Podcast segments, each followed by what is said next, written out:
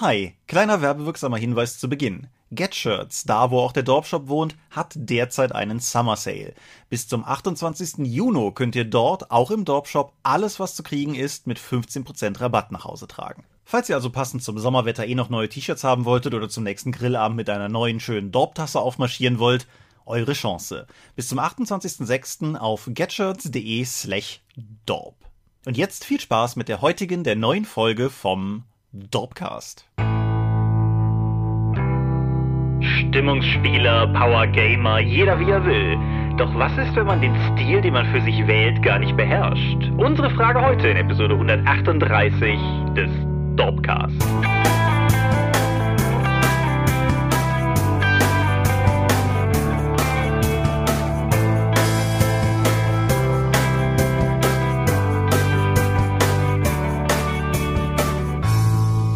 Hi und herzlich willkommen zur Episode 138 des Dorpcast. Einmal mehr haben wir uns heute hier versammelt, über Dinge zu reden, die mit Rollenspielen zu tun haben. Und wenn ich wir sage, dann meine ich zum einen dich. Michael Skorpiomingas, guten Abend. Und zum anderen mich, Thomas Michalski. Hi, und worüber reden wir heute? Selbstwahrnehmung und Realität. Was, wenn du ein schlechter Spieler bist? Ja, das ist ein, ein Thema mit vielen Implikationen und geladener Fragestellungen. Gucken wir mal, wohin uns das heute führen wird. Aber es ist ja durchaus etwas, dem wir gewappnet entgegentreten können. Immerhin sind wir ein ausgezeichneter Podcast. Ja, während wir das hier aufnehmen, einen Tag vorher gab es auf der Nordcon eine Preisverleihung, nämlich des Deutschen Rollenspielpreises. Und dort waren wir nominiert in der Kategorie Audioproduktion und wir haben gewonnen.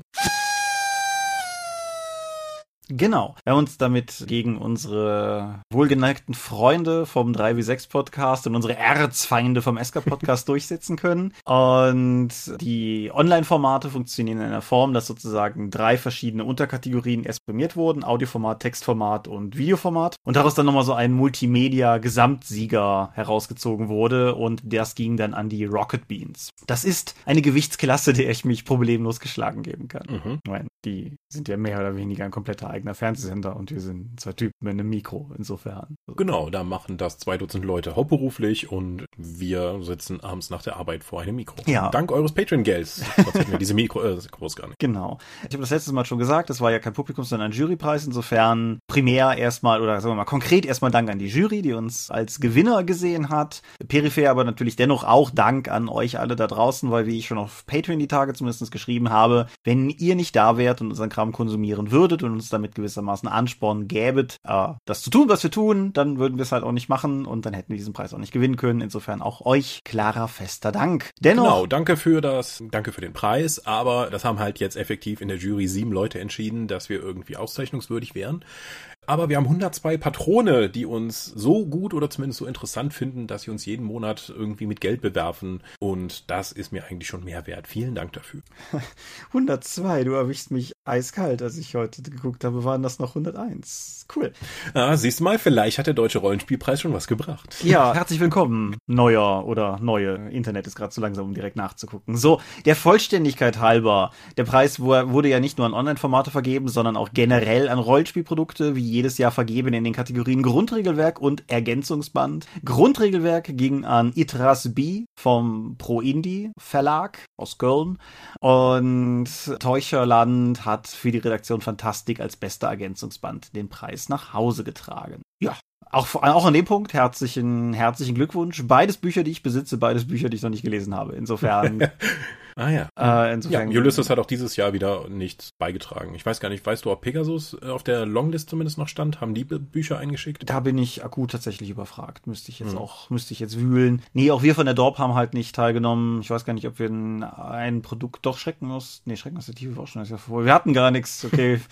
Aber ja, die Sache ist halt, haben wir ja auch schon hier mehrfach drüber gesprochen. Es geht halt auch um Exemplare für die Jury. Und wenn man sowas ist wie die Dorp, dann ist das halt, ist es immer eine Überlegung wert, ob man für das Geld nicht stattdessen einfach Illus für ein neues Produkt kauft oder so und, und so. Neue Produkte habe ich auch noch was zu, zu sagen, aber bevor wir dazu kommen, machen wir erstmal die üblichen, die üblichen Runden. Zum einen Feedback. Wir hatten zur letzten Folge weniger Feedback als bei den, sagen wir mal, härtest diskutierten, aber wir hatten durchaus Feedback. Und eines davon kam von Tayo. Tayo arbeitet mit uns zusammen und ist für The Dark Eye unter anderem zuständig und verwies auf etwas, was wir nicht bedacht oder nicht erwähnt hätten, nämlich er nennt es fokussierte Spieler. Also die, die ein oder zwei tiefe Systeme haben und sich zwischen anderen, zwischendurch andere Systeme anschauen. Also gewissermaßen Leute mit einem Lieblingssystem. Ja, das ist richtig, haben wir in dem Sinne nicht thematisiert. Wir waren, wir waren sehr in unseren Extremen, mit Leuten, die entweder alles spielen oder eben mit Leuten, die nur das eine haben. Insofern. Genau, wenn du irgendwie die ganzen Zwischenformen noch mit reinnimmst, verwässerst du ja auch ein bisschen die Diskussionsgrundlage. Deswegen gehen wir halt auch gerne auf die Extremen ein. Uns ist natürlich bewusst, dass es dazwischen unendlich viele Graufacetten gibt.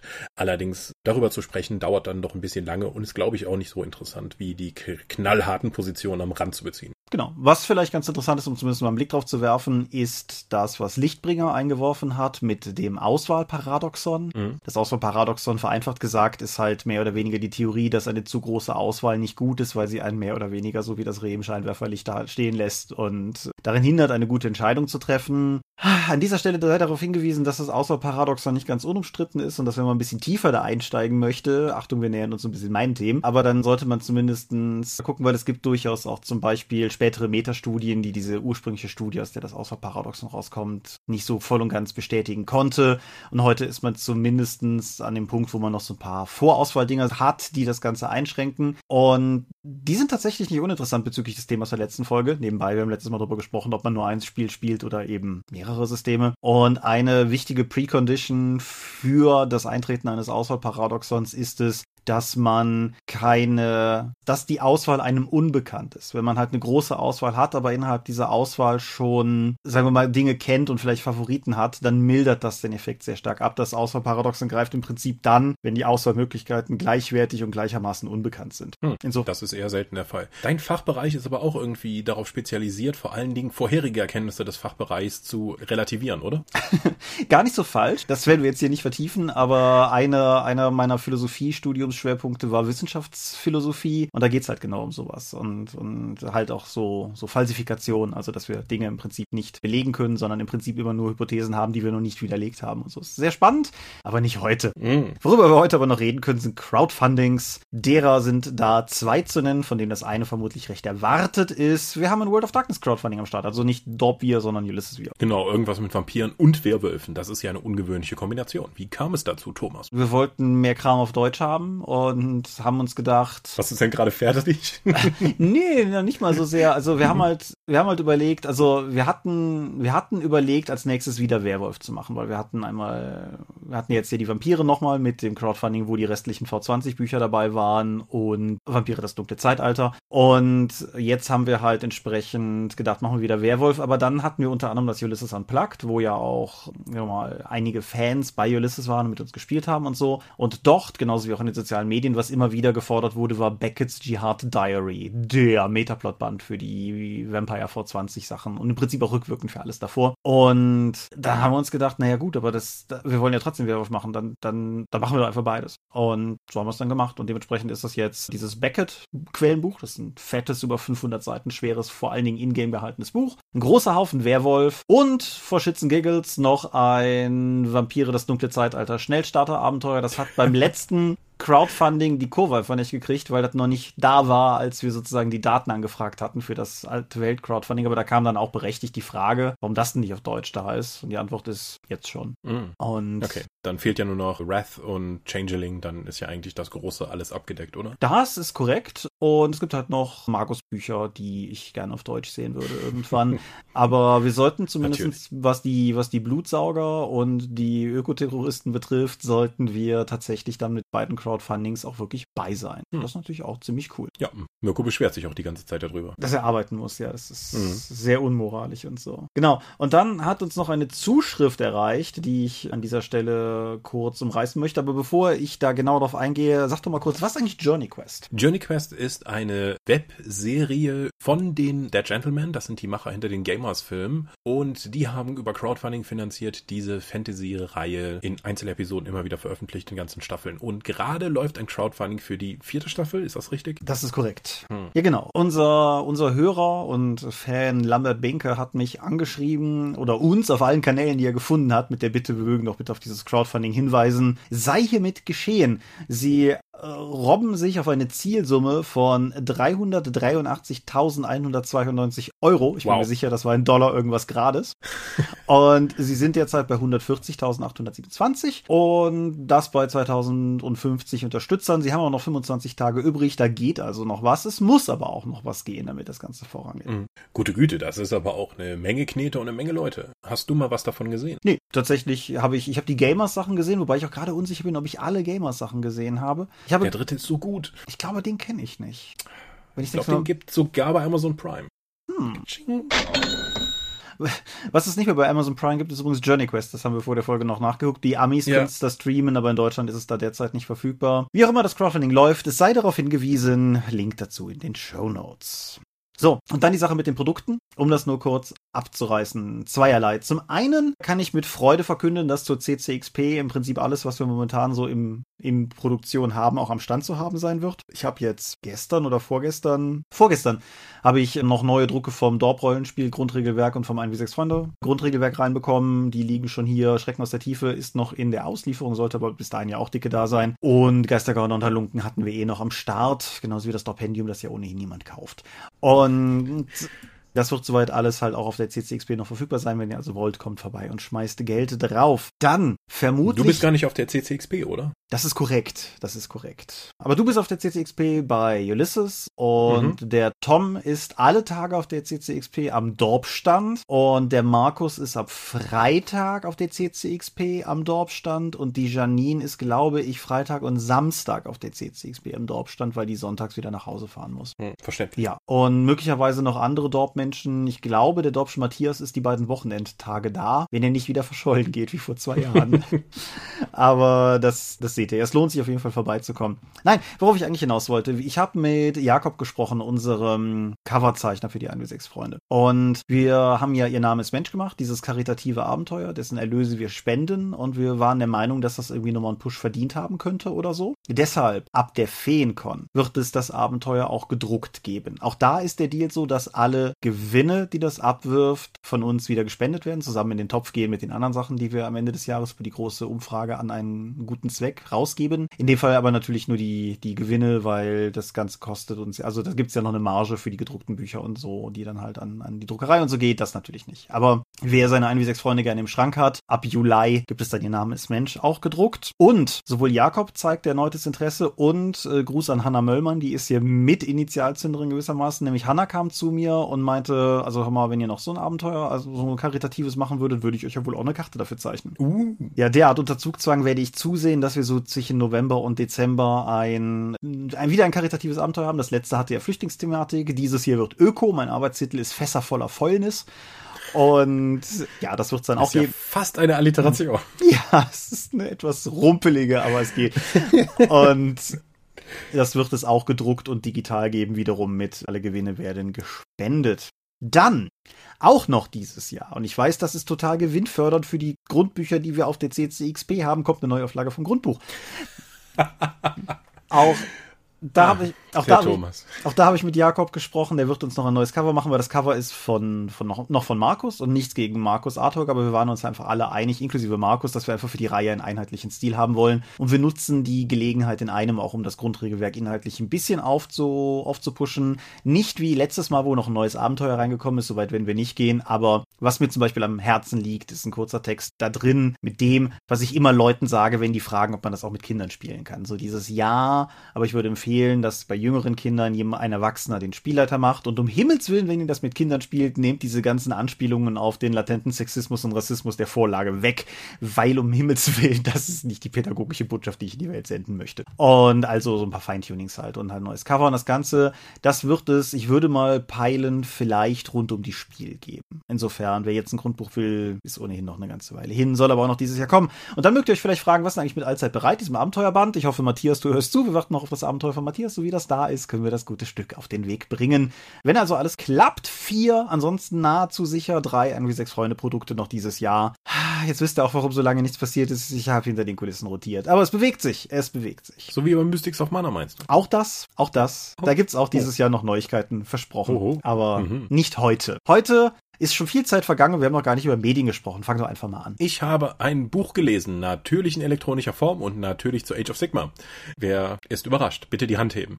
Gut, diesmal ging es um Das vergiftete Herz. Das ist ein Age of Sigma Roman, der nicht bestehende Orte, die in anderen Romanen schon mal genannt wurden, aufgreift und auch keine bekannten Charaktere mit reinnimmt. Wir kommen in ein ganz anderes Reich, nämlich jetzt das Reich des Feuers, eine Wüstenlandschaft und wir begleiten einen Zirkel von Hexenjägern bei ihrem schmutzigen Handwerk, wenn sie Anhängern des Nörgel halt ordentlich aufs Fressbrett geben und während sie Anhängern von Nörgeln ordentlich verprügeln und denen eben mal die Siedlungen wegbrennen und ihre Kultstätten ausräumen und so weiter. Die müssen aber dann kurz kurzzeitig festhalten, dass das auch umgekehrt funktioniert, als sie irgendwie zurückkehren zu einem ihrer Standorte und der von Nörgelanhängern platt gemacht wurde. Hm. Dann gibt es noch persönliche Beziehungen, weil das war der Bruder des Protagonisten. Und während der darauf folgenden Schlacht infiziert sich leider die Frau des Protagonisten, die auch Teil des Hexenjäger-Zirkels ist, mit der Nörgelseuche. Und Kenner des Warhammer-Universums wissen, das ist keine tolle Sache, weil der Hexenjäger eigentlich völlig bewusst ist, dass das das Ende bedeutet, aber das nicht akzeptieren möchte beginnt nun eine lange Reise, wo sie sich mit jede Menge Leute verscherzen, ein Heilmittel zu finden. Weil Hexenjäger wollen eins, nämlich die Seuche für das Chaos auslöschen und diese Frau trägt die in sich. Eigentlich müsste nach den Statuten der Hexenjäger ihr Leben beenden. Das will er aber nicht, weil die haben sich ganz doll lieb. Und so beginnt eine Reise durch mehrere Reiche, durch sie treffen Gottheiten oder, oder sind auf dem Weg zu denen, um eine Heilmöglichkeit zu finden. Und während dieser Reise sind sie immer mehr bereit, von ihren eigentlich hohen moralischen Ansprüchen und und religiösen Überzeugungen gegenüber Sigma abzurücken, um eben dann das Ding irgendwie noch zu drehen. Wir haben also so eine Art umgekehrte Heldenreise, wo das Ende tragisch ist, vermutlich, so scheint es sich zumindest die ganze Zeit anzubahnen, und die Leute nicht an dem an den Herausforderungen wachsen, sondern immer mehr zerbrechen. Insgesamt tatsächlich für ein Age of Sigma Roman, ich will nicht sagen vergleichsweise wenig Kämpfe, aber mehr Wert auf die, auf das Gefühlsleben der Figuren gelegt. Gerade die Entwicklung der beiden Protagonisten, also dem Pärchen, auf ihre Reise durch die Reiche und was sie alles dabei zurücklassen, ist durchaus interessant geschrieben. Es ist nicht so ein actionreicher Page-Turner, wie ich das aus der Reihe bis jetzt kenne, aber er bringt ganz andere Seiten dann zum Anschwingen und ich fand, das war ein ganz vernünftiger Roman. Das vergiftete Herz für Age of Sigma. Cool. Hm. Ich war im Kino und weil es keine Sneak war, war es keine französische Komödie. Aha. Was ich stattdessen gesehen habe, war John Wick Chapter 3 Parabellum. Äh, John Wick Chapter 3 Parabellum oder bei uns glaube ich vor allen Dingen als John Wick Parabellum im Kino ist, haha, der dritte Teil der John Wick Kinoreihe. Hast du irgendwas davon schon gesehen? Die ersten beiden hatte ich gesehen, ja. Ja. Der, wer die ersten beiden gesehen hat, hat eine sehr gute Vorstellung davon, was der dritte ihm bringen wird. Wer die Filme nicht kennt, Protagonist des Ganzen ist der titelgebende John Wick, gespielt von Keanu Reeves. Der, Und der tötet Menschen. Ja, genau. er ist, er ist im ersten Teil sehr kurz gesagt, er ist halt im Prinzip ehemaliger Profi-Attentäter, ist dann aber ausgestiegen aus Gründen, so Liebe und so. Und dann klaut einer sein Auto und tötet seinen Hund. Und daraufhin tötet John Wick hunderte von Menschen auf seinem Rachefeldzug. Ich glaube, im ersten sind es nur 68. Ja, es ist nur. Ja, es ist ein hm. bisschen wie, wie hieß der Mel Gibson-Film damals? Payback nur auf massiven Steroiden oder so. Mhm. Ja, es ist halt so eine klassische Rachegeschichte an sich, aber mit einer unfassbar guten Inszenierung. Genau. Und der zweite Teil beginnt dann irgendwie ganz massiv Worldbuilding drauf zu schmeißen und die im ersten Teil vor allen Dingen angedeutete Verbrecherwelt weiter auszustaffieren und auszubauen. Etabliert ein paar relativ, wie ich finde, coole Charaktere, die man auch gut als NSC klauen kann, so gespielt von Ian McShane und Lawrence Fishburne und so, also auch durchaus gute Schauspieler. Und setzt mehr oder weniger da an, wo der erste Teil aufgehört hat. Und John Wick tötet mehr Leute. Er versucht sich in drin nochmal aufzuhören mit dem Leute töten, aber man lässt ihn nicht, also tötet er mehr Leute. Und das bringt uns zu John Wick Parabellum. Da tötet er Leute.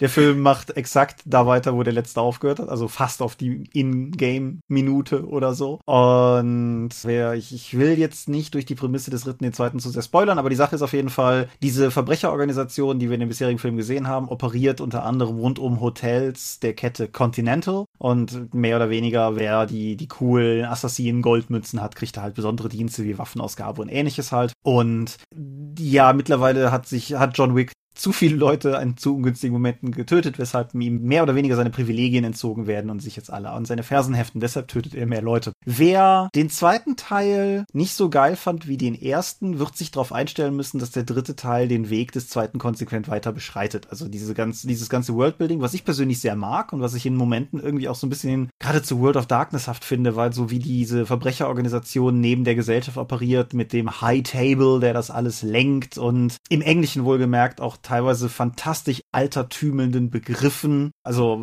wer aus der Verbrecherorganisation rausfliegt, der wird im Deutschen einfach nur exkommuniziert, aber im Englischen wird halt die ganze Zeit nur mit Excommunicado gearbeitet und so Sachen halt. Und ich finde, dass da kann man auch durchaus dafür eine Menge stehlen. Auf jeden Fall, das wird alles deutlich mehr gemacht. Das ändert aber nichts daran, dass John Wick ganz viele Leute tötet. Der, der drastischste Moment dahingehend ist der, da sind, sagen wir mal, 10, 15 Minuten vergangen, in denen nur Leute miteinander geredet haben und du merkst, dem Regisseur war das sichtlich unangenehm, weshalb er die nächste Action-Szene in ein Geschäft voller Messer verlagert. Dieses Geschäft. Red bitte weiter. Mein Interesse ist auf konstant hohem Niveau. Ja, und dieser Film hat Ninja, dieser Film hat kampfbeteiligte Hunde. Dieser Film zeigt uns, dass John Wick alles als Waffe verwenden kann, inklusive eines Pferdes. Und damit meine ich nicht, dass er es dabei reitet, sondern er benutzt es, um Leute zu töten. Und ja, ich war von Anfang bis Ende eigentlich sehr begeistert. Und er nimmt sich nicht zu ernst, aber er nimmt sich durchaus ernst. Also das ist, das ist ein seltener Vertreter, ein selten gewordener Vertreter aus der Kategorie, ist halt ein Actionfilm. So, dem, der, der Kern-Selling Point ist die Action, neben der tollen Inszenierung. Es äh, geht nicht die ganze Zeit um knackige One-Liner, auch wenn er die bisweilen hat, sondern es geht einfach vor allen Dingen um gute Action und Odi liefert er. Mhm. Insofern, ja, nice. ganz klare Empfehlung zu, für die ganze Reihe, aber auch explizit für den dritten. Cool werde ich mir auch noch dann bei Zeit mal geben. Ja, etwas, was ich jetzt lange Zeit vor mir hergeschoben habe. Ich rede jetzt mal über Skyrim.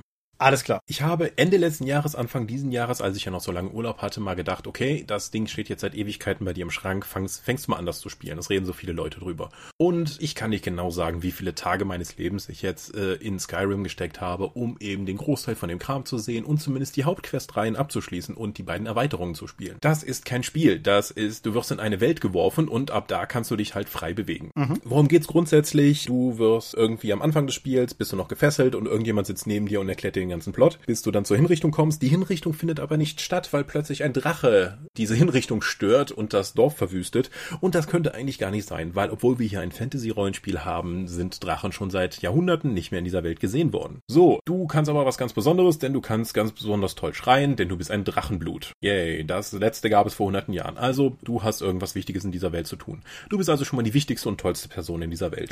und das ist die grundlegende Story von Skyrim. Das war's. Du bist die geilste Sau. Skyrim ist eine einzige spielbare 250 Stunden Machtfantasie. So wie ich es noch nie erlebt habe. Die Welt wird zwar extrem detailliert gemacht. Es gibt hunderte von NSCs, die alle vertont sind. Die haben einen Tagesablauf. Du findest hunderte von Romanen, die du lesen kannst. Es gibt so viele Götter und was weiß ich noch, was du alles da machen kannst. Aber das Grundkonzept des Spiels ist, dass das alles völlig egal ist, weil es gibt nur einen einzigen Mover und Shaker in dieser ganzen Provinz und das bist du. Das ist auch nicht andere Rollenspiele würden sagen, okay, du gehst jetzt hier weiter in der Kriegerqueste durch. Ich habe jetzt die Diebs-Reihe gemacht. Nein, du kannst alles gleichzeitig werden. Du kannst ein Plattenpanzer tragender, zaubernder Superdieb werden, der Assassine geworden ist. Weil genau das habe ich gemacht, weil ich alle von den Hauptquestreihen abgeschlossen habe. Und die kannst du auch miteinander mixen. Ich habe, es gibt einen großen Konflikt in dieser Provinz, nämlich zwischen dem Kaiserreich und den aufständigsten Sturmmänteln. Kannst du quasi nebenbei diesen Krieg zu Ende führen, indem du dich für eine Fraktion entscheidest und für die Aufträge durchführst und dann Städte nach und nach eroberst. Ändert das irgendwas? Da sitzt jemand anders auf dem Thron, aber eigentlich ist es egal, weil alle mit dir zusammenarbeiten. Es ist wirklich, wirklich bemerkenswert. Als ich am Ende rumgelaufen bin, kann ich halt Drachen mit fünf Schlägen umhauen. Ich bin der Auserwählte der Assassinengottheit und einer der letzten Überlebenden und sorge jetzt dafür, dass eben die dunkle Bruderschaft wieder zu großer Würde gekommen ist. Ich bin Anführer der Diebesgilde, deren Pesttrain ich endlich beendet habe und interne Intrigen beendet habe. Ich habe bei den Magiern irgendwas krasses gemacht, an das ich mich noch nicht gar nicht mehr erinnern kann, weil es zu lange her ist. Ich habe die Krieger Kriegergilde, die es da gar nicht in dieser Form gibt, dann durchgearbeitet und herausgefunden, dass der innere Zirkel aus Werwölfen besteht. Hey, warum nicht? Und ich bin selbst so einem Werwolf gefahren, was wieder eine weitere Questreihe ist. Und dazu gibt es noch eine, die völlig belanglose und doofe Haupthandlung, die sich eben darum dreht, dass diese Drachen zurückgekehrt sind, dass ein Superdrache durch die Gegend fliegt und Drachengräber besucht, um doch die Drachen wieder zu erwecken. Und irgendwann haust du die halt alle um. Also die Haupthandlung habe ich die, habe ich hunderte von Stunden ignoriert, weil es einfach uninteressant ist. Was viel mehr Spaß macht, wo eben diese Faszination von Skyrim herkommt, ist, durch die Gegend zu laufen, nach und nach Dinge zu entdecken, mit dieser Spielwelt zu interagieren und sie zu beherrschen. Einfach der geilste Stecher in dem ganzen Ding zu sein. Überall Häuser zu kaufen, der reichste zu sein, der beste Schmied zu sein. Du kannst tatsächlich in diesem Spiel in allem perfekt sein und deine Umwelt reagiert fast gar nicht drauf. Klar, die Wächter kommen zu dir hin und sagen dir, hey, hey, ihr haltet euch wohl für einen tollen Magier. Oder, hey, du beherrschst also Heilmagie. Hm, bist du nicht Mitglied der dunklen Bruderschaft? Wieso weißt du das? Die reagieren darauf, aber insgesamt ist für die Position, die du inne hast und die Fähigkeiten, die du hast, reagiert die Spielwelt eigentlich einfach überhaupt nicht glaubwürdig darauf. Du bist immer noch, du hast alle Freiheiten, aber keine Verpflichtungen. Das bietet dir maximale Freiheit und maximales Machtgefühl. Ja, aber ich habe, was, 200 Stunden, 150 Stunden, 180 Stunden, wer zählt schon irgendwann, habe ich trotzdem immer noch gespielt, weil es durchaus auch motivierend ist, immer wieder einen neuen Ort zu entdecken. Du gehst über die Karte und siehst, oh Moment, da hinten ist eine Höhle, die habe ich noch nicht erkundet. Dann verlässt du wieder deine eigentliche Questreihe und gehst zu dieser Höhle, um sie zu erkunden. Was könnte da drin sein? Ich bin mal aus Versehen in eine Höhle gekommen und plötzlich in einem kompletten Unterreich rausgekommen, wo die, das die Zwerge vorher gebaut haben und habe da Stunden verbracht. Was zur Hölle? Hm. Also es ist eine riesige Welt, die allerdings keine Daseinsberechtigung hat, als dir selbst irgendwie Unterhaltung zu bieten. Aber das scheint sie ja gut gemacht zu haben. Es war zumindest eine große Form von Faszination und auch von dem Willen, einfach so viel wie möglich zu sehen. Also wenn du entdecken möchtest, wenn du wirklich gut sein möchtest in irgendwas und dadurch dieses Machtgefühl dann, diese, diese Machtfantasie auszuspielen, schafft Skyrim auf bemerkenswerte Weise. Die, ich habe zwar die Enhanced Edition gespielt, also für die Xbox One nochmal mit aufbereiteten Texturen und den Erweiterungen dabei, aber die Charaktere sind nicht mehr unbedingt auf dem aktuellen Stand der Technik, weil dieses Spiel ist jetzt auch schon einiges an Jahren alt. Oh ja. Allerdings macht es aber immer noch viel Spaß, durch die Gegend einfach zu laufen und die, so blöd das klingt, ein bisschen die Landschaft zu genießen, weil es wirklich hübsch ist und viele verschiedene Bereiche bietet. Und das machst du am Anfang auch relativ lange. Es wurde irgendwann dazu gepatcht, dass du eine Schnellreisefunktion hast, dass du also von einem Ecke der, äh, der Karte zur anderen reisen kannst. Das nimmt dem Ganzen natürlich etwas von der Faszination, reduziert aber auch die Spielzeit um hunderte von Stunden, denn wenn ich mir vorstelle, Stelle. Für die Questen musst du oftmals vom östlichen Rand der Karte zum westlichen laufen, was anderthalb Stunden dauert oder so. Ich habe es nicht konkret nachgemessen. Und auf, der, auf dem ganzen Weg wirst du vermutlich mehrfach unterbrochen von irgendwas anderem. Interessanterweise sind auch die NSCs in dieser Welt, die dann sagen so, ja, ja, geh doch hinten mal in der Stadt vorbei. Und ich denke mir, ihr habt keine Chance, das zu überleben. Diese Welt ist viel zu gefährlich, was hier auf den Straßen unterwegs ist. Kein Mensch, es kann keinen Handel geben. Ich kann mit dem Karren doch nicht von der einen Stadt in die andere fahren. Da sind Trolle unterwegs. Die fressen euch. Ich bin hier der super Kriegertyp mit dem Plattenpanzer. Ihr seid ein fucking Bauer. Ihr habt keine Chance in dieser Welt zu existieren. Diese Bedrohungen sind nur auf dem Weg, um hier das, um den Weg zu erschweren. Aber es ist keine glaubwürdige Spielwelt. So insgesamt das auch immer wieder gemeint ist. Hm. Ja, ich hab's, ich hab's für die Switch noch da liegen. Hm. Ich hab's aber noch nicht angebrochen aus genau den Gründen, die du angesprochen ja, hast. Ich hab's, ich hab's damals für die Xbox 360 gekauft und ich habe das Ding eingeschweißt vor kurzem wieder verkauft, um, um dann die Xbox One Fassung zu spielen, die ich jetzt auch dann seit zwei Jahren da rumliegen liegen hatte. Ja. Ähm, es ist einfach super einschüchternd. Das Spiel ist eigentlich zu groß. Aber wenn es kleiner wäre, also ich, ich glaube, du könntest 40 Prozent aus diesem Spiel rausnehmen und ich hätte es nicht gemerkt. Allerdings diese Unfokussiertheit, dass du einfach alles auf einem hohen Komplexitätsniveau und auf einem sehr, sehr hohen Qualität der Vertonung und der Questreihen machen kannst, ist wirklich beeindruckend. Also das ist aber auch erschlagend. Wir hatten ja eben nochmal darüber geredet, dass eine Mehrzahl an Optionen einschüchternd wirken kann oder einfach dazu führt, dass du dann gar nicht mehr wählst. Und Skyrim bietet dir dieses Problem auch weil hm, wobei ich immer wieder dann sagen kann, okay, jetzt habe ich keinen Bock mehr darauf, die Diebesgilde weiter zu bearbeiten, dann gehe ich halt in die nächste Stadt und mache nochmal eine Queste hier für diesen Lehrling an der Magieakademie. Was soll's? Ja, klar, aber das, äh, ich weiß dennoch exakt, was du meinst. Das ist auch oft ein Problem, was ich mit Open-World-Spielen habe. Häufig auch, dass ich, dass ich die recht enthusiastisch anfange und spätestens, wenn ich mal eine Weile nicht dazu gekommen bin und es ist dann wieder starte und einfach auf mein je nach Spiel Questlog oder so gucke und einfach nur, einfach nur überrollt werde davon und schlägt sich der Bogen zu dem, was ich eben sagte, halt nichts mich direkt anspringt. So, wo ich halt denke, ach mhm. stimmt, da war ich dran, da mache ich jetzt weiter, sondern dass im Prinzip alles, alles gleichwertig, ja, auch gleichwertig interessant klingen kann, aber eben nichts raussticht, dass ich dann irgendwann denke, ach komm, ach komm, spielst du nochmal Probotector durch.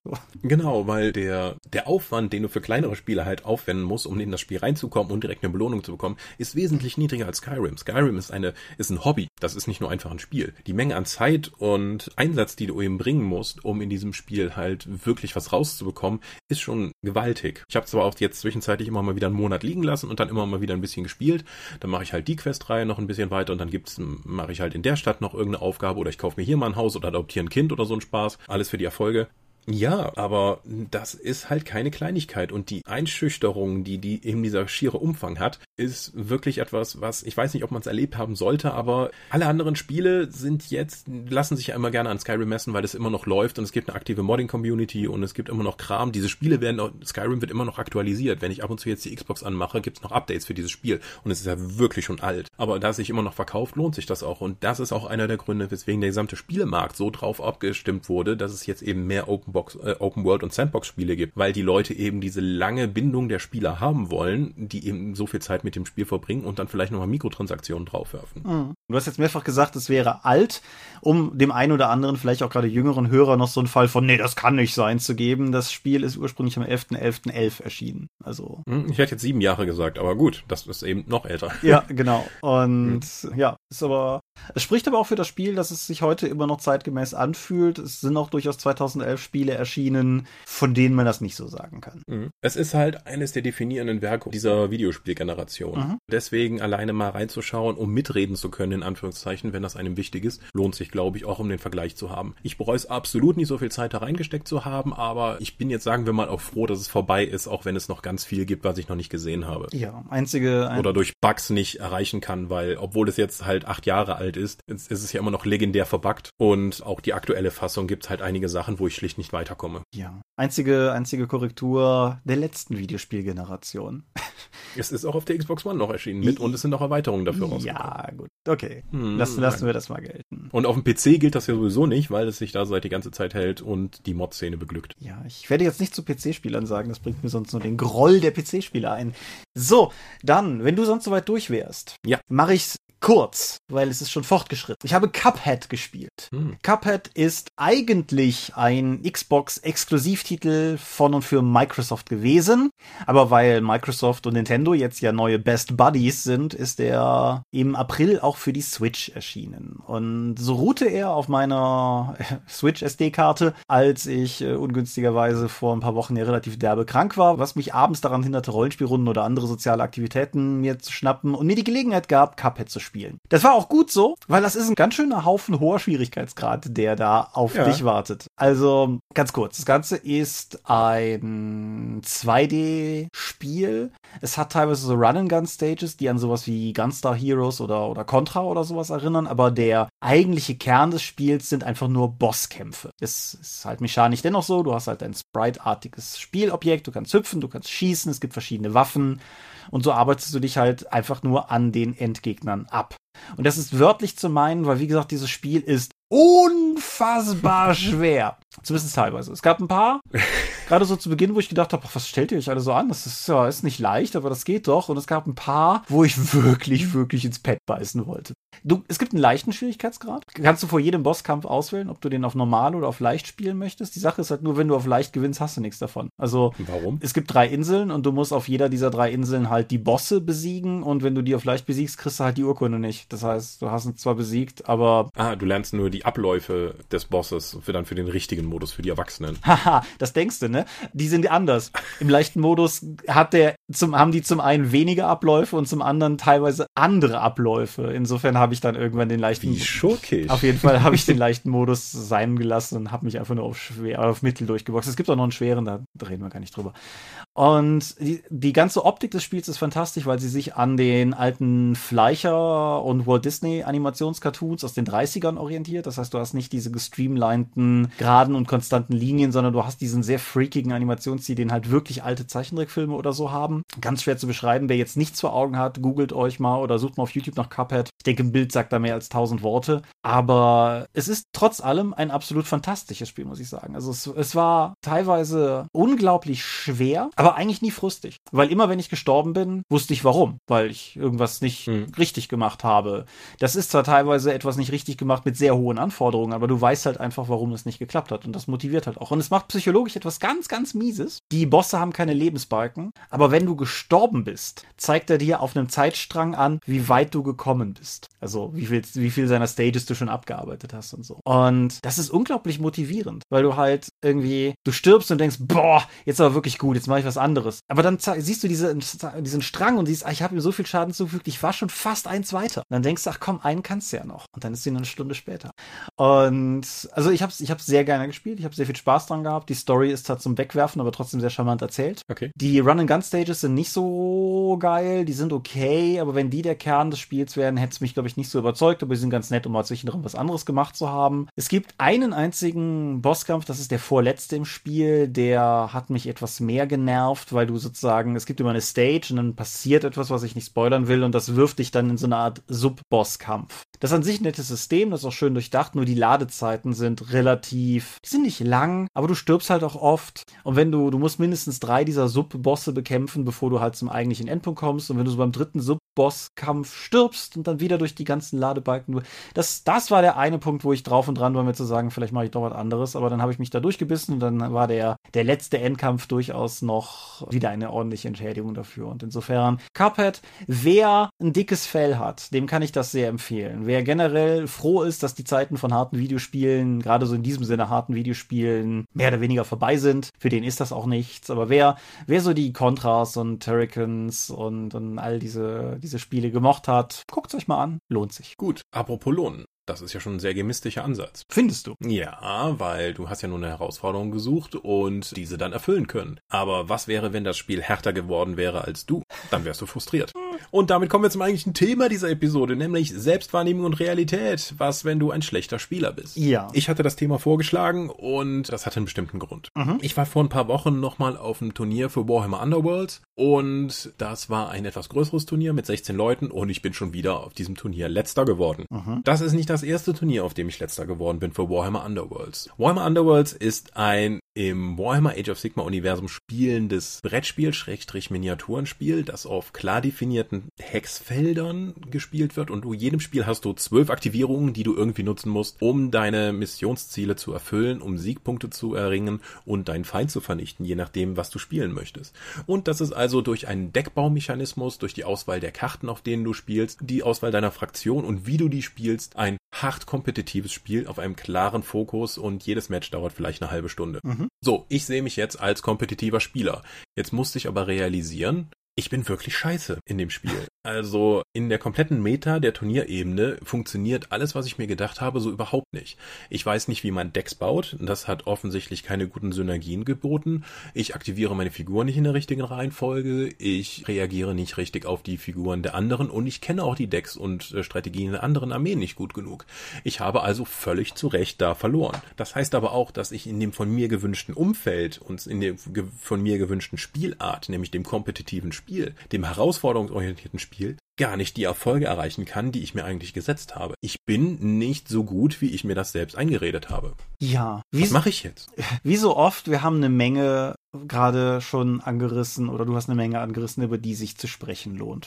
Zum einen, du hast gerade die, diese Videospielüberleitung gemacht, insofern kann ich vielleicht zumindest etwas Fachfremdes als durchaus gutes Beispiel mitbringen. 2D-Prügler, Beat'em-Ups, die Street Fighters und Mortal Kombats dieser Welt. Ist etwas, was ich seit jungen Jahren mit viel Herzblut spiele und halt, solange es 2D war, Tekken und so hat mich nie abgeholt, aber immer mit Liebe gespielt habe bis heute. Und ich bilde mir ein, ich bin da eigentlich relativ gut drin. Also ich sag mal, für einen Freundeskreis hat es noch immer gereicht. Und auch irgendwie so früher auf Urlauben, wenn, wenn wir in Ländern waren wie Spanien, wo es halt Spielhallen im, in einem ordentlichen Maße gab und so, hat es auch da immer durchaus gereicht, um mitzuhalten. Und dann habe ich das erste Mal online gespielt. ja. Und bin von irgendwelchen Japanern mehr oder weniger anstandslos einfach nur gefaltet worden. So. Und mhm. da habe ich mir halt auch so meine Fragen gestellt. Weil es plötzlich so ein bisschen so, die sind so, okay, ich bin vielleicht gut, aber ich war wohl immer nur in der Kreisliga gut. Und wenn ich hier mit den Profis, dann lasse ich es vielleicht oder so. Aber kommen, kommen wir gleich drauf zurück. Ich finde, der erste Punkt, an dem man eigentlich ansetzen muss, ist die eigentliche Prämisse, wenn du sagst, bin ich ein schlechter Spieler, weil das impliziert, dass es gute und schlechte Spieler gibt. Mhm. Das ist kein Widerspruch an dieser Stelle, aber ich denke, was du da aussprichst, ist grundsätzlich eine unpopuläre These. Erstmal, weil all diese, wir spielen Rollenspiele ja nicht um zu gewinnen und die Inklusivität des Hobbys und so weiter und so fort. Die Tatsache, dass man das nicht gut können könnte, ist etwas, was ich sehr selten thematisiert sehe. Ich weiß nicht, ob es dir da anders geht, aber. Hm, wir hatten doch schon über Episoden darüber wie man ein guter Spieler wird. Das impliziert ja schon von sich heraus, dass es auch schlechte Spieler geben kann, beziehungsweise dass man sich verbessern sollte. Ja, aber wenn wir darüber gesprochen haben, wie man ein guter Spieler ist, sind das häufig so Metasachen gewesen. So sei pünktlich, sei nett, achte auf die anderen am Tisch mhm. und so weiter und so fort. Wir haben, glaube ich zumindest, nie wirklich thematisiert, dass man in der Kernhandlung des Rollenspielens schlecht sein könnte. Mhm. Oder nicht nur in der Kernhandlung des Rollenspiels an sich, sondern die für sich selbst gewählte Ausrichtung des Rollenspiels, die Handlung des Spiels. Für mich dann zum Beispiel herausforderungsorientiertes Spiel. Mhm. Aber das funktioniert natürlich auch in die andere Richtung. Ich meine, jeder von uns hat bestimmt schon jemanden erlebt, der Charakterspiel und Story für total wichtig hielt, aber ein schlechter Schauspieler war und dessen Stories belanglos waren, die einfach niemanden am Tisch gepackt haben. Mhm. Also würdest du, würdest du mitgehen, wenn ich sage, wir nehmen für heute mal als Definition, dass du im Sinne unseres heutigen Themas ein guter Spieler deines gewählten Spielstils bist, wenn du quasi die Anforderungen des Spielstils auch erfüllen kannst. Ich denke, darauf kann man sich einigen, oder? Sind es die Anforderungen des Spielstils oder die eigenen Anforderungen an den eigenen Spielstil? Ja. Wie kommst du überhaupt damit klar? Weil du brauchst ja irgendjemand anderen, der dir das entsprechende Feedback gibt, dass das, was du glaubst, darstellen zu können oder leisten zu können, tatsächlich gar nicht leistest. Ja, das ist, glaube ich, für das herausforderungsorientierte Spiel nochmal anders, weil es messbarer ist. Also du kriegst das Feedback in deinem Fall, weil du letzter geworden bist. Du kriegst vielleicht beim regulären Pen and Paper mit irgendwie herausforderungsorientierterem Ansatz kriegst du das Feedback in der Form, dass zum Beispiel dein Tank einfach nicht gut tankt, sondern irgendwie innerhalb der vierten mhm. Runde am Boden liegt oder so. Dass du einfach mechanisch merkst, okay, das funktioniert nicht. Mhm. Oder wenn Mitspieler immer mir Tipps geben, wie ich meinen Charakter besser, effizienter spielen könnte und ich muss leider gestehen, ja, das ist tatsächlich der Fall. Aber ich dachte, ich bin hier derjenige, der Tipps geben kann. Aber das ist, das stimmt ja gar nicht. Andere sind besser als ich. Ja. Ich finde das auf der Fluff-Seite tatsächlich schon schwieriger, weil es mehr Selbstreflexion erfordert. Also wenn ich beispielsweise glaube, ich bin der nächste Shakespeare'sche Charakterdarsteller, bin es aber einfach nicht, dann muss entweder jemand das Herz haben, mir zu sagen, hör mal, fahr mal ein bisschen runter. Oder aber ich muss es anhand der Reaktionen der anderen mir erschließen. Mhm. Und ich denke, das ist auf jeden Fall anders und schwieriger, auch wenn der eigentliche Sachverhalt durchaus vergleichbar ist. Ich denke schon. Also wenn du hier gerade deine herzzerreißende Szene, weil irgendwie ein Mädchen ihr Wein verschüttet hat und du gehst dann auf die eine und erinnerst sie daran, dass dir das auch passiert ist und da kommt ein zehnminütiger Monolog und du schaust dich um und eigentlich alle Spieler schauen auf ihr Handy und warten, dass du endlich fertig bist. Ich glaube, die übliche Reaktion in dieser Hinsicht ist dann einfach, deine Mitspieler sind Arschlöcher, anstatt dann irgendwie irgendwie zu sagen, so, hm, vielleicht bringe ich das ja einfach nicht genug gut genug rüber. Ja. Ich könnte es jetzt in dem Bäumer Underworlds Turnier auch einfach sagen, okay, oh, ich habe scheiße gewürfelt oder ja, bin halt kein so Deck-Optimierer, aber nein, darum ging's ja und alle haben die gleichen Würfel benutzt und daran kann es also nicht liegen. Es war jemand vor Ort, der hat halt die meisten Warhammer Underworlds Turniere auch schon gewonnen. Einfach und dann kann es nicht am Würfeln liegen, weil wenn du halt mehrere Turniere hintereinander gewinnst, ist kein ist Glück kein Faktor mehr, sonst hätte er das ja nicht schaffen können. Es wird zumindest mit jedem Sieg unwahrscheinlicher, ja. Mhm. Ich habe jetzt einen von gegen den ich da auch oftmals verloren habe, jetzt schon auf zwei Turnieren.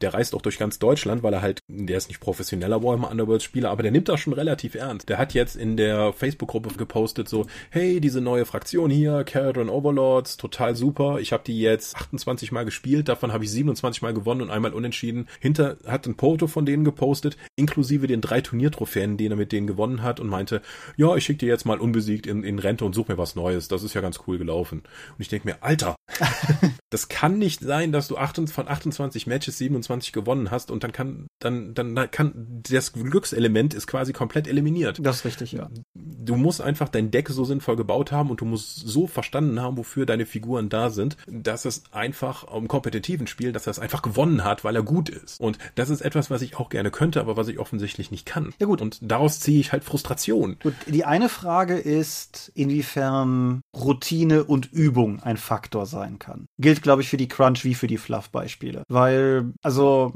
mein üblicher Exkurs dazu das Tanztraining. Ich habe halt immer mal wieder Leute, die relativ neu beim Training dabei sind und denen irgendwelche Bewegungsabläufe fremd erscheinen, weil sie die halt noch nie gemacht haben und die dann sehr schnell frustriert sind, weil sie das nicht können. Wenn man sich dann Zeit nimmt und die sich auch gewillt sind, ein bisschen Zeit zu nehmen, dann tasten die sich halt ran und dann lernen die es mit der Zeit. Und da ist es natürlich genauso wie mit allem. Es gibt halt einfach unfassbare Talente und es gibt einfach Leute mit guten Veranlagungen und es gibt Leute, die sich das mit sehr viel Biss erkämpfen müssen. Und ich glaube auch durchaus, dass diejenigen, die sich mit Biss erkämpfen müssen, nie solche Höhen erreichen können wie Leute mit hohem Talent. Ich glaube aber dennoch, dass da, sagen wir mal, einfach Freude zu holen ist durch die Erfolge, die man erzielt. Ich habe bei dir nicht den Überblick. Ich weiß, dass du, dass du regelmäßig bei euch da im Laden spielst, aber inwiefern würdest du in deiner Selbsteinschätzung glauben, dass du, dass du geübt bist? Sagen wir mal so, ich habe insgesamt Warhammer Underworlds jetzt etwa so oft gespielt, also ein bisschen mehr gespielt als der Typ, der jetzt die drei Turniere mit den Carroton Overlords gewonnen hat. Mhm. Der hat ja gesagt, 28 Matches habe ich mit denen gemacht und ich habe jetzt insgesamt knapp über 30 Matches in dem Spiel gemacht. Das ist natürlich schon ein ganz anderes Level. Ja. Natürlich. Ich habe auch immer wieder gehört, vergleich nicht deine Leistung mit anderen, wenn du,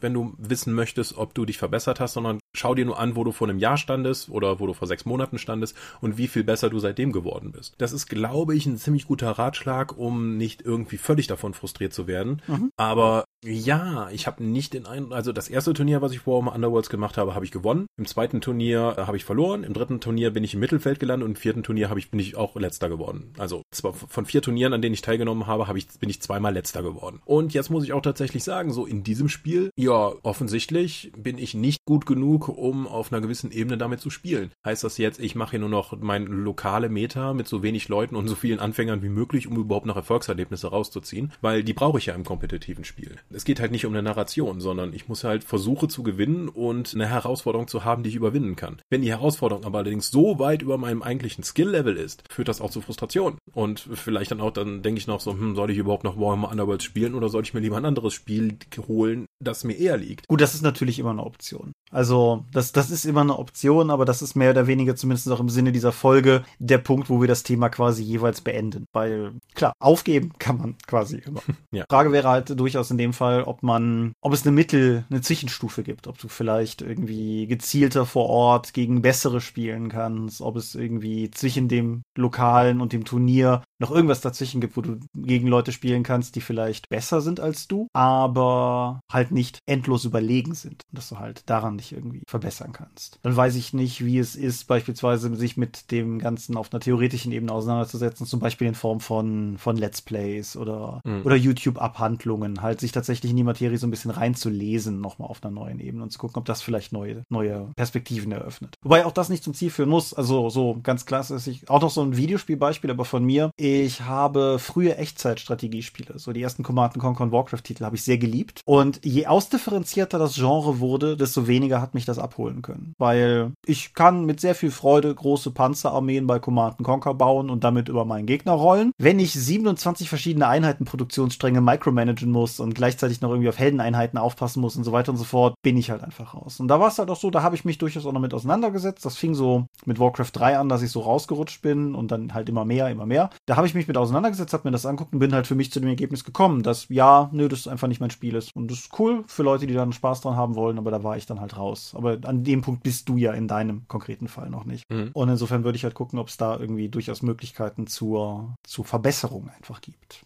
Weil okay, du würdest also sagen, wenn du zur Realisation kommst, dass der von dir präferierte Spielstil, den du offensichtlich nicht erfüllen kannst, dann einfach zu trainieren, um dann einfach, also effektiv sich daran abzuarbeiten, um wirklich sein Ziel des, äh, des wirklichen Spielziels erreichen zu können. Ja. Weil glaubst du dann, dass, dass du dann durch diese Überwindung, das ist ja effektiv nochmal eine Metaebene des Herausforderungsspiels, dass du eben gemerkt hast, okay, ich bin in dem, was ich machen möchte, tatsächlich nicht gut. Ich muss dieses auf einer sehr viel höheren Ebene überwinden, um eben diese Befriedigung daraus zu bekommen, etwas geleistet zu haben. Ich sag mal vorsichtig ja. Das finde ich nämlich schwierig. Ich habe nämlich vor kurzem noch einen langen Artikel darüber gelesen, dass wir aufhören sollten, unser Hobby so kompetitiv zu sehen, mhm. nämlich effektiv und dass man sich darin, wenn du kannst dir dein Hobby dadurch kaputt machen, indem du auch diesen Anspruchsgedanken darin hast. Und der ganze Kern des Artikels war, sei doch einfach mittelmäßig in deinem Hobby und hör auf, dich darin verbessern zu wollen. Du machst das hier zur Entspannung. Und Rollenspiel ist ja nun mal ein Spiel, in dem es vor allen Dingen um Freizeitbeschäftigung, um Eskapismus und um Unterhaltung geht. Muss ich denn besser werden? Uh,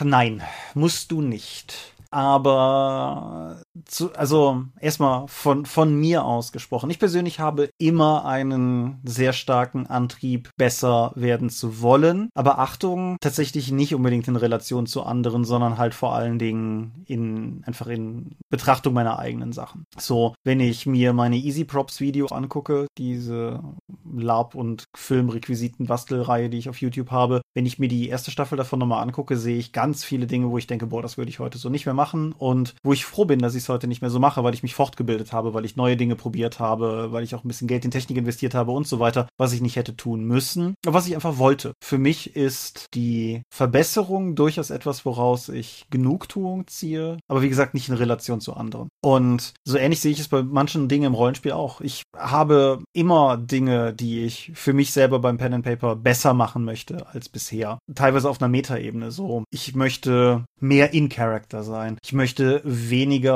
über die Fallstricke stolpern, in Outgame-Diskussionen abzurutschen oder sowas in der Art. Das ist, ich, ich frustriere mich jetzt daran nicht, wenn ich nach Hause fahre und denke, boah, habe ich heute auch schon wieder mit dem und dem während der Sitzung darüber gequatscht oder so. Aber ich denke mir halt schon, mal gucken, vielleicht lässt sich das ja nächstes Mal reduzieren. So einfach für, für mehr Atmo am Spieltisch und so. Mhm. Oder halt, äh, wir haben das hier kurz thematisiert, ich hatte es auf Instagram auch gepostet, das Audiokassetten-Hörspiel-Handout, was ich mit dir zusammengebaut habe. Also wo du mir die Tonspur für geliefert hast oder so. Mhm. Hätte ich ja nicht machen müssen. Aber ich habe halt einfach gedacht, so lass, ich, ich habe Bock, irgendwas zu machen, was die Gruppe noch nicht hatte. Irgendwas, was diese langjährigen Rollenspieler noch nicht als Handout in der Hand hatten. Ich möchte einfach irgendwie was haben, wo die Leute nach Hause gehen und sich sagen, krass, das habe ich nicht erwartet, als ich heute zur Sitzung gefahren bin. Mhm. Und das ist jetzt aber alles, was du gesagt hast. Nee, fahr erstmal fort. Und, und wie gesagt, auch in dem Sinne halt einfach so den, den Maßstab nach vorne schieben. Aber das sind alles, mhm. vielleicht ist das das, was du auch gerade sagen wolltest, das sind alles Dinge, die vor allen Dingen halt in Relation zu mir sind und keine kompetitiven Vergleiche. Mhm.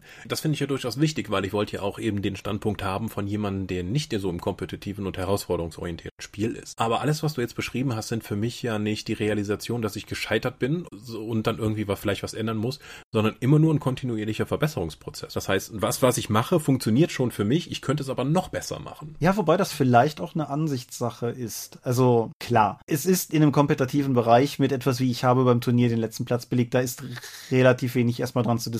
Das ist halt, das ist halt einfach der letzte Platz. Das kommt ja. halt damit einher. Aber nichtsdestotrotz glaube ich eigentlich nicht an so eine Art Schwarz-Weiß-System, wo du so lange scheiterst, bis du irgendwann awesome bist. So. Also funktioniert das halt einfach nicht. Insofern denke ich, dass auch in einer Situation wie deine durchaus einen kontinuierlichen Prozess abbildet. Nur dass das unter Umständen vielleicht zum gegenwärtigen Zeitpunkt schwer zu sehen ist, weil die mhm. Erfolge keine offenkundigen oder irgendwie mit Lametta behangenen Erfolge Erfolge sind. Was ist, wenn du tatsächlich so einen, sagen wir mal, Moment hast, der ganz klar zeigt, okay, ich bin als Charakterdarsteller gescheitert. Wenn du irgendwie jetzt eine tiefgreifende Szene machen möchtest und du spielst den aus und die Spieler fangen an zu lachen, wo sie eigentlich, wo du erwartet hast, sie fallen in Tränen zusammen. Mhm. Und du davon sagst, okay, verdammte Hacke, wo dann nicht eben nicht die Aggression Reaktion auf die anderen kommt, sondern du dir selbst eingestehen musst, ich kann das nicht. Was ich hier versucht habe rüberzubringen, ich bin einfach gescheitert. Und die anderen nehmen das vielleicht wohlwollend auf und sagen, hey, hey, das war ja ganz lustig, aber ich bin dann an meinem eigenen Anspruch gescheitert und nicht an dem Anspruch der anderen grundsätzlich, den andere an mich halten. Mhm. Hattest du schon mal sowas mhm. im Rollenspiel? Wenn es jetzt darum geht, zum einen eben den Charakter darzustellen oder zum anderen, dass eine Handlung, die du total toll fandest und die du lange vorbereitet hast, einfach nicht, einfach nicht von den Spielern schrägstrich wertgeschätzt wurde oder dass sie einfach nicht so angesprungen sind, wie du eigentlich eigentlich dachtest, dass sie ansprungen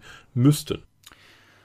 Oh, mit Sicherheit. Ich habe kein konkretes Beispiel, aber. Das ist schön, das freut mich für dich, weil dann bist du nämlich nicht an den Punkt angelangt, den ich jetzt vor kurzem hatte, nämlich einfach sich äh, den eigenen Spielstil äh, zu hinterfragen und dann einfach mal nochmal in sich zu gehen und zu fragen, ist das wirklich das, was ich tun möchte? Weil ich muss mich jetzt auch immer noch fragen, bin ich wirklich ein kompetitiver Spieler, wie ich es auch hier im Dorpcast immer mal wieder sage, oder bin ich doch irgendwo in der Mitte zwischen Fluff und Herausforderungen mit eher Tendenz zur Herausforderung gefangen.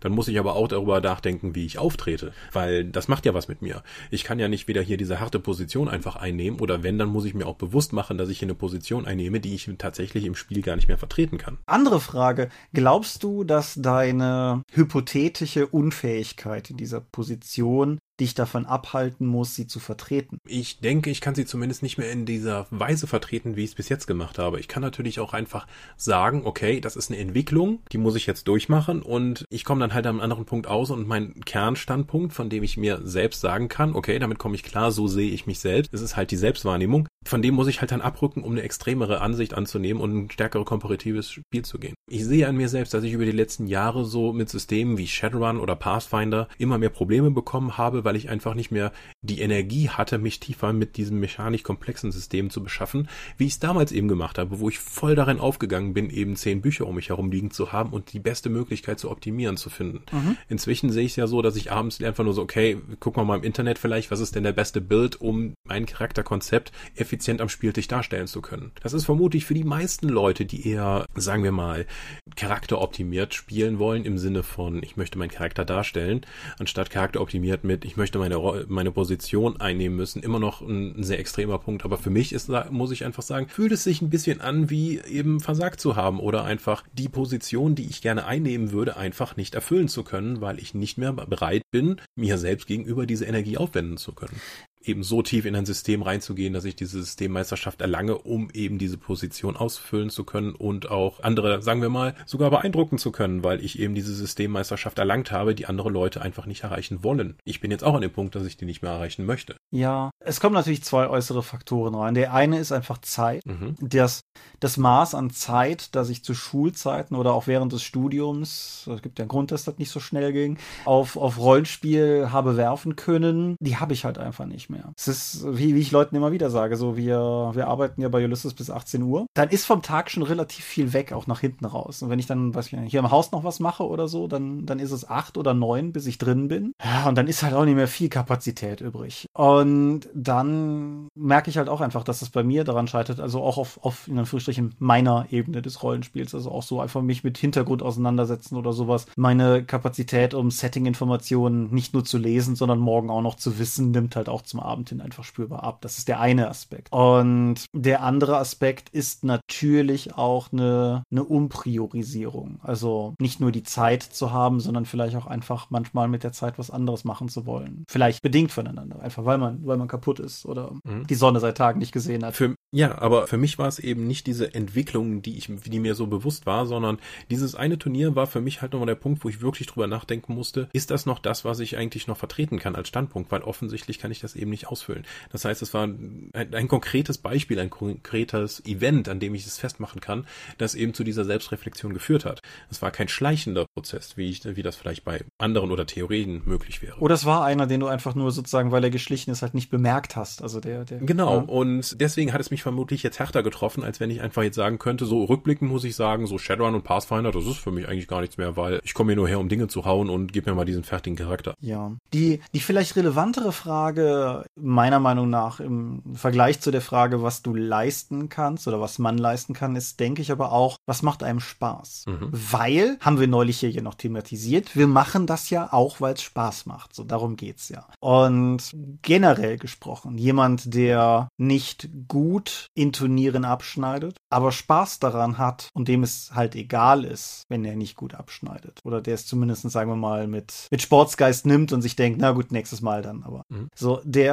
den hält meiner Meinung nach auch nichts davon ab. Wenn du allerdings an einem Punkt ja. bist, an dem du selber merkst, es ist nicht nur so, dass du nicht die, die Leistung bringst, in Anführungsstrichen. Es ist vielleicht gar nicht der Knackpunkt, dass du nicht die Leistung bringst, sondern auch, dass du einfach keinen Spaß daran empfindest, diese Leistung zu bringen. Dann ist es, glaube ich, ein ganz wichtiger, wichtige Selbsterkenntnis, aber auch durchaus eine andere Fragestellung, weil dann geht es gar nicht mehr darum, ob man gut oder schlecht in etwas ist, sondern einfach nur, ob man überhaupt Bock drauf hat. Ja, also ich musste ja ganz klar feststellen, dass diese Leute auf dem Turnier in einem ganz anderen Liga gespielt gespielt haben als ich. Also die hatten ein Verständnis des Spiels, die so weit über meinem eigenen war, dass ich auch im Spiel völlig deklassifiziert wurde. Also wir haben nicht irgendwie, ich habe nicht knapp verloren oder ich kann sagen, ha, wenn dieser eine Wurf gewesen wäre oder hey, du hast schon das bessere Deck, sondern die haben mich halt so 18 zu 0 abgezogen oder so ein Kram. So gingen die Matches halt aus. Ich bin völlig zu Recht letzter geworden, weil ich einfach der schlechteste Spieler war. Und diese Konfrontation mit einem so viel höheren Spiel, Spielniveau hat mich doch dann so weit zurückgebracht, dass ich seitdem auch kaum gespielt habe. Mhm. Ich habe jetzt eine neue Fraktion angefangen, damit habe ich jetzt ein, zweimal gespielt, einmal gewonnen, einmal verloren. Ähm, aber viel gespielt habe ich seitdem tatsächlich nicht mehr. Und ich glaube, das kann dir auch im Rollenspiel passieren, wenn du eben daran gehst und du sagst in deiner Heimatrunde in Pathfinder, da haben die Leute dich als, ah, der ist, du hast hier das Grundregelwerk gelesen und der hat drei weitere Bücher und zwei Handbücher noch geholt. Ey, der optimiert so stark, das ist so krass.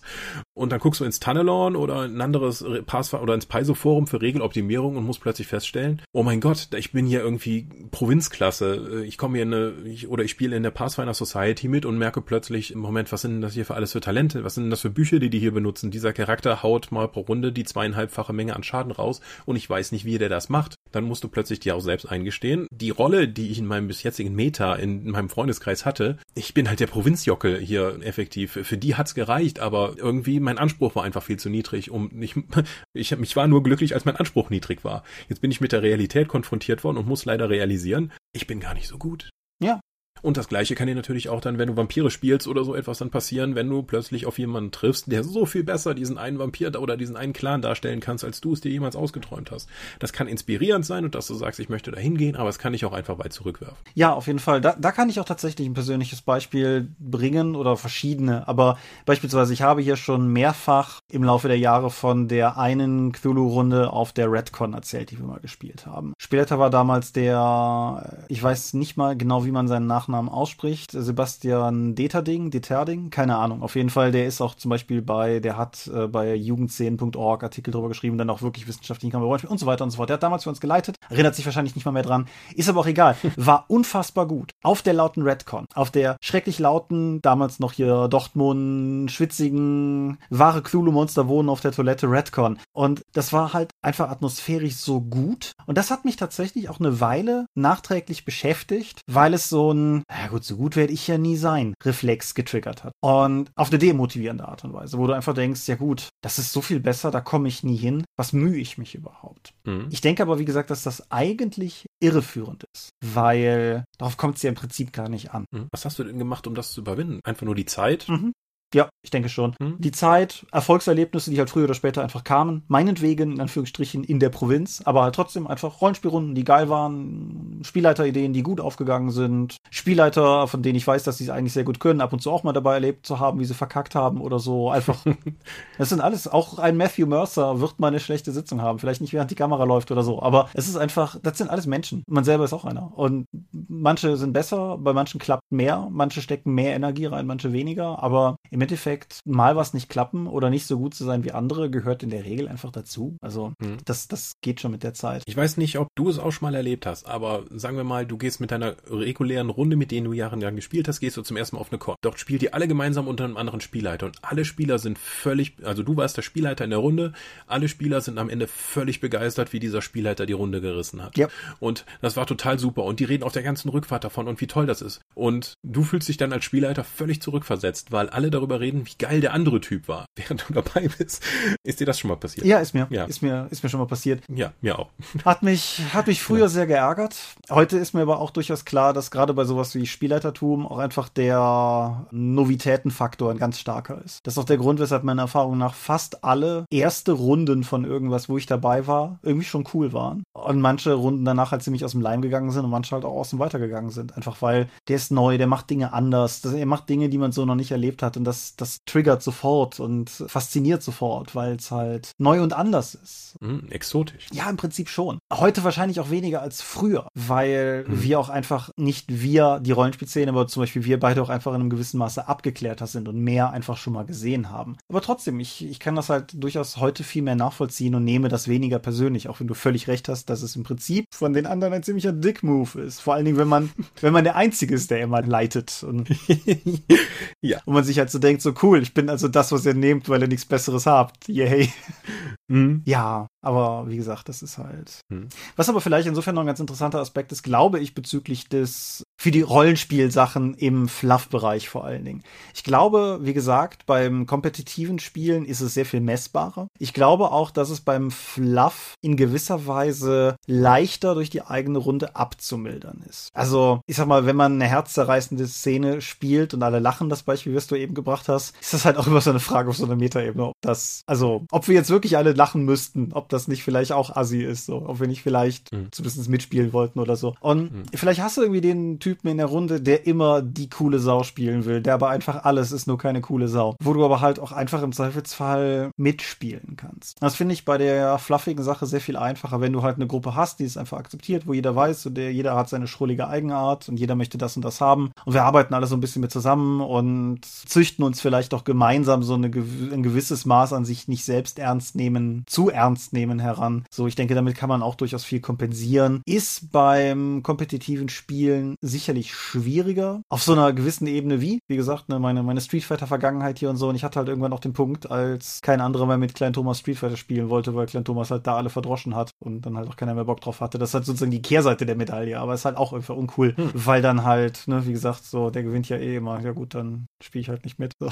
Und man muss halt, glaube ich, in der, auf der lokalen Ebene muss man immer so ein bisschen kooperieren, einfach im Miteinander spielen. Gut, das war eine ganze Menge persönlicher, als ich mir eigentlich diese Episode gedacht hätte, aber so läuft das eben. Ja, das war jetzt gewissermaßen die Therapiestunde hier. Fühlst du dich therapeutisch irgendwie? Nimmst du was mit? Nehme ich was mit? Ich glaube, ich muss mir die Episode am Ende nochmal anhören, um das nochmal reflektieren zu können. Aber ich denke, die Selbsterkenntnis, dass das nur dieses Event war, was mir zu Augen geführt hat, dass ich mich eigentlich entwickelt habe und dass ich einfach meine eigene Position überdenken muss, nehme ich auf jeden Fall schon mal mit.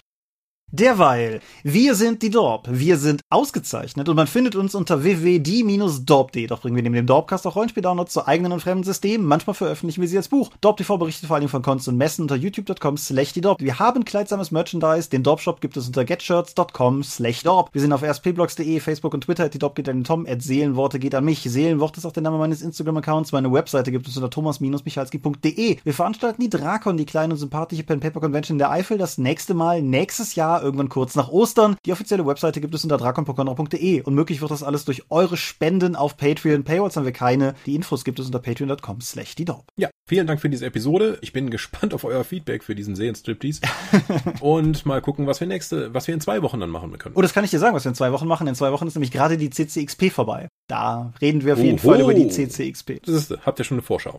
Gut, dann vielen Dank für dieses Mal und wir hören uns in zwei bis drei Wochen für nach der CCXP. Mal gucken, ob wir dann noch reden und denken können. Genau. Zumindest ich. Bis dahin sage ich auf jeden Fall schon mal Adieu und ciao, ciao. Tschüss.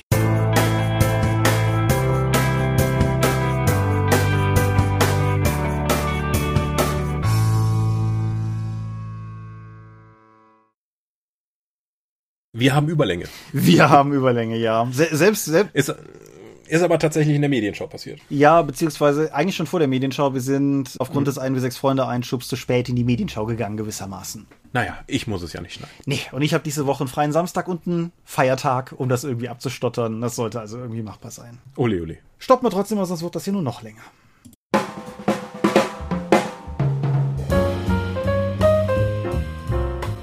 Wie immer möchten wir euch an dieser Stelle für eure großzügigen Spenden auf Patreon danken, denn nur durch eure Unterstützung ist dieses Projekt in der heutigen Form möglich.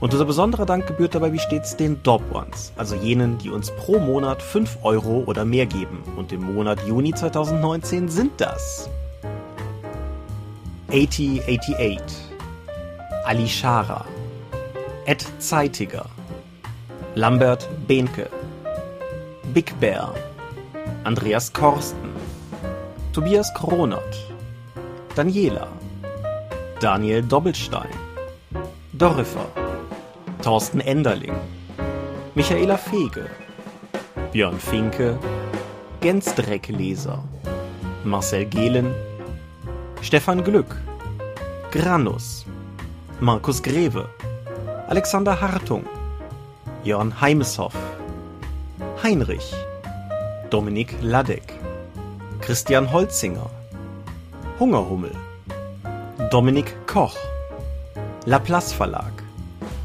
Lightweaver, Christoph Lühr, René Kulig, Angus MacLeod, Volker Mantel, Moritz Melem, Ralf Merck, Mofte, Mr. Turkleton, Orkenspalter TV, Dennis Oswald, Philipp Picker, Arzach Rumpelgnorg, die RuneQuest Gesellschaft, Ralf Sandfuchs, Oliver Schönen, Ollis Tische, Jens Schönheim, Alexander Schendi, Bentley Silberschatten, Lilith Snow White Pink, Sphärenmeisterspiele, Stefan T., Florian Steury, Technosmurf, Teichdragon, THD, Stefan Urabel, Marius Vogel, Talian Vertimol, Daniel Vloch, Xeledon und Marco Zimmermann. Danke, dass ihr uns freiwillig, ohne Paywall und Auflagen so tatkräftig unterstützt, einfach weil ihr es könnt. Danke.